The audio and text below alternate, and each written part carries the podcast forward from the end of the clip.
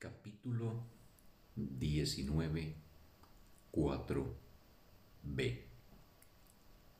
El segundo obstáculo. La creencia de que el cuerpo es valioso por razón de lo que ofrece. Dijimos que el primer obstáculo que la paz tiene que superar es tu deseo de deshacerte de ella. Allí donde la atracción de la culpabilidad impera, no se desea la paz. El segundo obstáculo que la paz tiene que superar, el cual está estrechamente vinculado al primero, es la creencia de que el cuerpo es valioso por razón de lo que ofrece. Pues aquí la atracción de la culpabilidad se pone de manifiesto en el cuerpo y se ve en él. Este es el tesoro que crees que la paz te arrebataría. De esto es de lo que crees que te despojaría, dejándote sin hogar. Y esta es la razón por la que le negarías a la paz un hogar.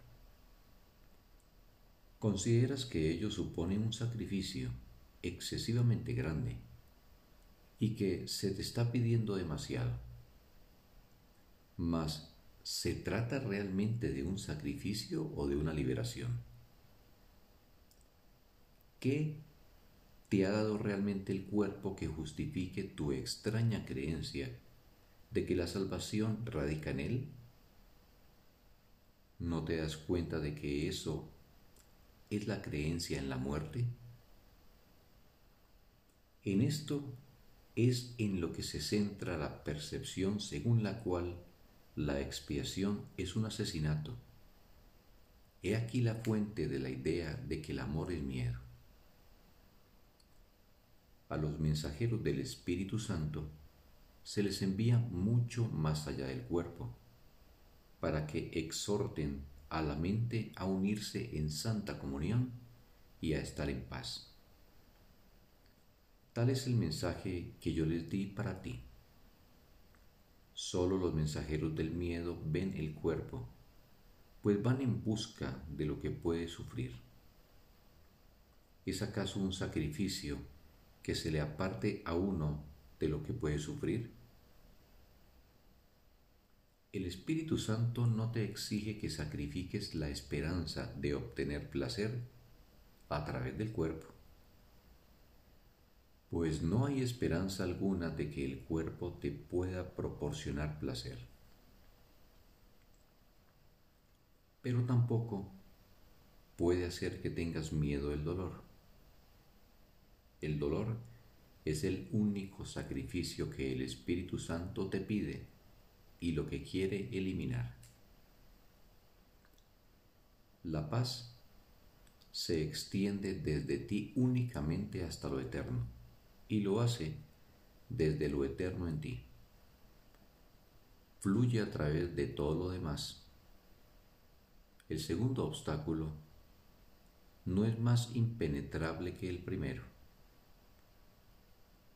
Tú no quieres ni deshacerte de la paz ni limitarla. ¿Qué otra cosa pueden ser esos obstáculos que quieres interponer entre la paz y su avance sino barreras que sitúas entre tu voluntad y sus logros? Deseas la comunión, no el festín del miedo. Deseas la salvación, no el dolor de la culpabilidad. Y deseas tener por morada a tu Padre y no a una mísera choza de barro en tu relación santa se encuentra el Hijo de tu Padre, el cual nunca ha dejado de estar en comunión con Él ni consigo mismo. Cuando acordaste unirte a tu hermano, reconociste esto.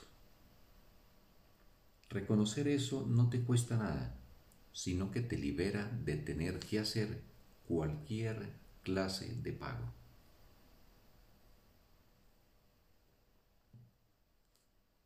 Has pagado un precio exorbitante por tus ilusiones y nada de eso por lo que tanto has pagado te ha brindado paz. ¿No te alegra saber que el cielo no puede ser sacrificado y que no se te puede pedir ningún sacrificio?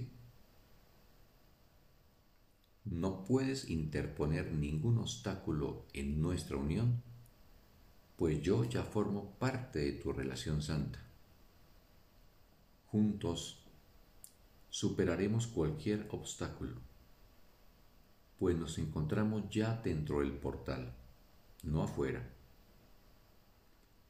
Cuán fácilmente se abren las puertas desde adentro, dando paso a la paz para que bendiga a un mundo agotado. ¿Cómo iba a sernos difícil pasar de largo las barreras cuando te has unido a lo ilimitado? En tus manos está poner fin a la culpabilidad. ¿Te detendrías ahora a buscar culpabilidad en tu hermano? Deja que yo sea para ti el símbolo del fin de la culpabilidad y contempla a tu hermano como me contemplarías a mí. Perdóname por todos los pecados que crees que el Hijo de Dios cometió. Y a la luz de tu perdón, Él recordará quién es y se olvidará de lo que nunca fue.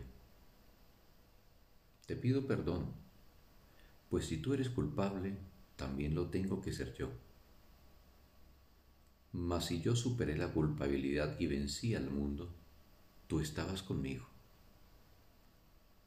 ¿Qué quieres ver en mí? ¿El símbolo de la culpabilidad o el del fin de esta? Pues recuerda que lo que yo signifique para ti es lo que verás dentro de ti mismo. Desde tu relación santa, la verdad proclama la verdad y el amor se contempla a sí mismo. La salvación fluye de lo más profundo del hogar que nos ofrecisteis a mi Padre y a mí. Y allí estamos juntos, en la serena comunión en la que el Padre y el Hijo están unidos. Venid, oh fieles, a la santa unión del Padre y del Hijo en vosotros. Y no os mantengáis aparte de lo que se os ofrece como muestra de agradecimiento por haberle dado la paz su hogar en el cielo. Llevad a todo el mundo el jubiloso mensaje del fin de la culpabilidad. Y todo el mundo contestará.